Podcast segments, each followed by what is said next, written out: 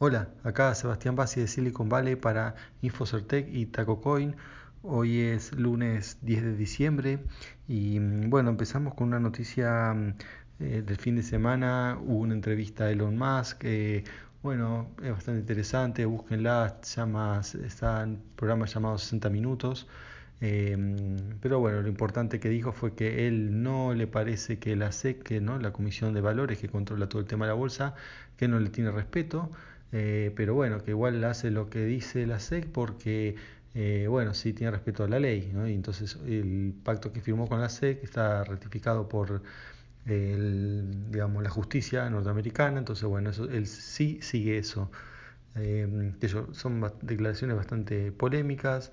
después contó cómo en la fábrica, como él dice que estaban perdiendo 100 millones de dólares por semana por no entregar los autos a tiempo y que mm, digamos, tenía dos líneas de producción a full y que, bueno, entonces esto es una cosa que yo les conté, que había hecho una especie de tienda de campaña. Eh, la tienda de campaña es una manera, este, como le dicen acá, pero en realidad es como una estructura eh, mínima mm, que, que, se pone, que es tipo carpa, eh, pero un poco más rígida que una carpa, y ahí armó en pocas semanas, en tres semanas armó otra línea de montaje. Eh, fue una, lo hizo en el mismo estacionamiento de, la planta y bueno, eso hizo poder mm, tener tres líneas de montaje y con eso llegar a, a tiempo para despachar los pedidos. ¿no? Después, bueno, después de los problemas de producción tuvo problemas de logística para entregarlos, pero bueno, ya están los autos, cada vez se ven más, Tesla en, prácticamente en todos lados, especialmente en la costa oeste, se ven muchísimos. Bien, eso con respecto a la, mm, ¿no? lo que es, ah, bueno, otra cosa que dijo sobre las acusaciones, que la fábrica estaba llena de humo, que irrespirable el aire, y qué sé yo, y dijo que no, que él vive en la fábrica prácticamente y que él aspirar, si habría humo tóxico él estaría respirando también. Así que bueno, él como que se despega ¿no? de todas las acusaciones, que un poco acepta ¿no? que, que mm, las cosas que le dicen por respecto a cómo tutea, pero dice, bueno, es su manera de ser. Así que bueno, eso es lo que, mm, lo que dijo en la entrevista. Dicho sea de paso, también podemos hablar otra cosa que se trató en ese programa, con respecto a una investigación eh, eh, iniciada bueno, por una universidad, pero financiada por el NIH, que es el Instituto Nacional de Salud de Estados Unidos, que eh, financiada con 3 millones de dólares, donde se tanto entrevistaron como se hicieron análisis en 11.000 pacientes de distintas edades y los análisis son básicamente mm, lo se llama tomografía axial computada ¿no? y cosas así, eh, o sea, imágenes del cerebro, para ver qué pasa con, eh, digamos, chicos de distintas edades, chiquitos y también adolescentes, con cómo cambia, en caso si hay cambios, eh, el cerebro con respecto al uso de las pantallas. Y sí, no están todavía 100% todos los resultados, algunos, sobre todo los de largo plazo, no pueden estar porque todavía no pasó ese largo plazo, pero eh, bueno, ya hay resultados. Y resultados son que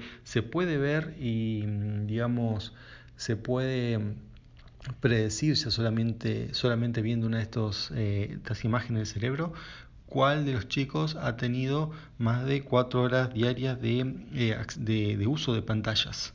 bueno, algunos, las diferencias muy significativas son a partir de las 7 horas. Eh, cualquier pantalla, ¿no?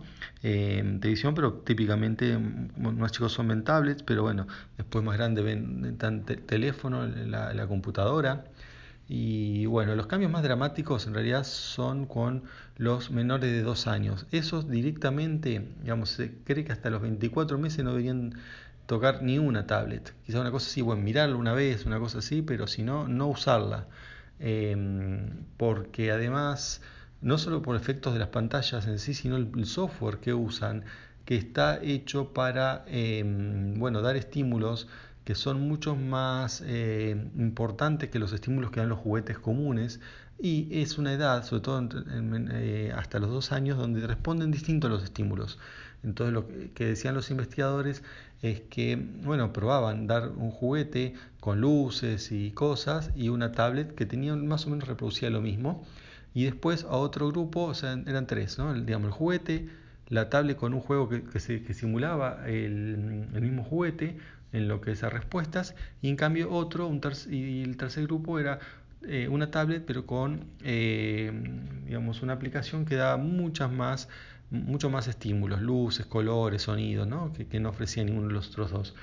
Y bueno, probaron que em, después de unas horas se pedía al nene que devuelva, ¿no? A ver, ¿puede dar el juguete? Bueno, en lo que es eh, tanto el juguete físico como la tablet con los eh, la aplicación que imita el juguete físico, más o menos la tasa de retorno era el 66%. O sea, decían, sí, toma, te lo doy. Este, sin problemas, ¿no? 66%, o sea, la gran mayoría lo devolvía. Ahora, en cambio, cuando en la, aplicación está más llamativa, era menos del 45% quería, de los niños, o sea, bebés, porque tenían menos de dos años, querían devolverlo.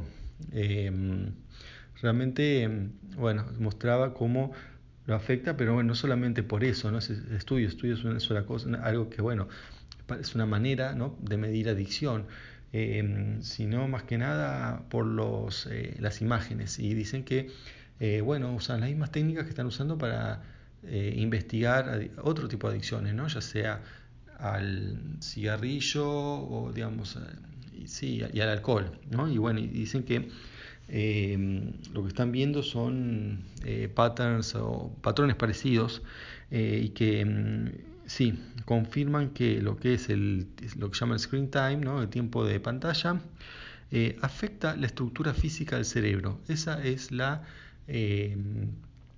¿cómo es? la conclusión principal, ¿no? en la corteza superior, donde hay un centro de procesamiento de la información, queda mucho más estimulado. Ahora, ¿eso es malo o bueno? Bueno, em, en algunos casos se ha visto, sobre todo en los menores de dos años, es muy malo directamente. Em, casos donde, em, bueno, han bajado hasta pruebas de inteligencia. Este, y también que, eh, por ejemplo, las experiencias 2D ven que no, se traducen en experiencias 3D, o sea, aprenden algo vía la pantalla, eso no significa que después cuando tengan el modelo real frente suyo puedan hacerlo, ¿no? sobre todo cuando son más chicos. Entonces es muy relativo lo que pueden aprender con eso. Por eso, bueno, en definitiva, esto sí concluye que no hay que darle menores de dos años y en cambio en el caso de los mayores se concluye que hay cambios, pero eh, que algunos son perjudiciales y otros todavía a largo plazo no se pueden ver porque no ha pasado el tiempo. Esas serían las conclusiones preliminares ¿no? de, de este digamos, artículo. Bueno, eh, no, en realidad son varios artículos, en realidad fue una investigación periodística, lo último, pero basado en artículos, ¿no? Y entrevistaron a, a los doctores que están trabajando en esto, e investigadores también. Bien, y bueno, por último, un par de noticias. Uber, bueno, ya eh, parece que hizo el feeling para la IPO, eh, pero de manera secreta, o sea, es una posibilidad que tienen las empresas de no mm, publicar por, no sé, un tiempo pero pedir permiso para sacar su IPO, que sería la oferta inicial pública para las acciones. Que bueno, era una IPO muy esperada, em, o es, eh, pero bueno, gente que ya está en contra, que dice que el modelo de negocio de Uber es bastante dudoso, pues está perdiendo plata, veremos si ahora con esta con la IPO puede eh, dar vuelta a los números, pero bueno, es, dudoso, pero y como que ya el momento de invertir ya, pasó, eh, pero bueno, igual seguramente va a conseguir inversores en la IPO. Y si ahora sí, por último, eh, bueno, Microsoft sacado como, digamos, bueno, ha sacado varios componentes de código abierto para, que, ha abierto de su sistema, que los ha puesto en GitHub, ¿no? que ahora recuerdan GitHub es de Microsoft, pero además eh, han dicho que el Edge, que es la continuación del Internet Explorer, el, browser o el navegador, no, eh, no lo van a seguir desarrollando, ¿no? el, Edge eh, como estaban haciéndolo, sino que lo van a integrar con el código de Chromium. Chromium es la versión open source de Chrome. entonces ellos toman Chromium y en base a eso hacen nuevo Edge eh, ¿no? El Chromium sería, abajo, el código de Edge arriba, lo que ve el usuario, pero va, a estar basado, digamos, en un motor open source. Eh, y además, también otra, gran novedad es que dicen que van a colaborar justamente con el desarrollo de, Chromium, junto con Google, que es el, autor principal. Pero bueno, otra estrategia más. Recuerden, Microsoft es parte de Linux Foundation, es parte de Python Foundation, ahora será parte de Chromium, seguramente va a haber algún órgano o algo eh, administrativo ¿no? para eh, bueno, para todo lo que sea copyright, marcas y todo lo que tenga que ver con el desarrollo, bueno, seguramente ahí va a estar también Microsoft. O sea, cada vez más Microsoft está volcando el software libre, lo que, bueno, un tiempo había dicho que era el cáncer. Así que bueno, eso es todo por hoy. Hasta la próxima. Chao.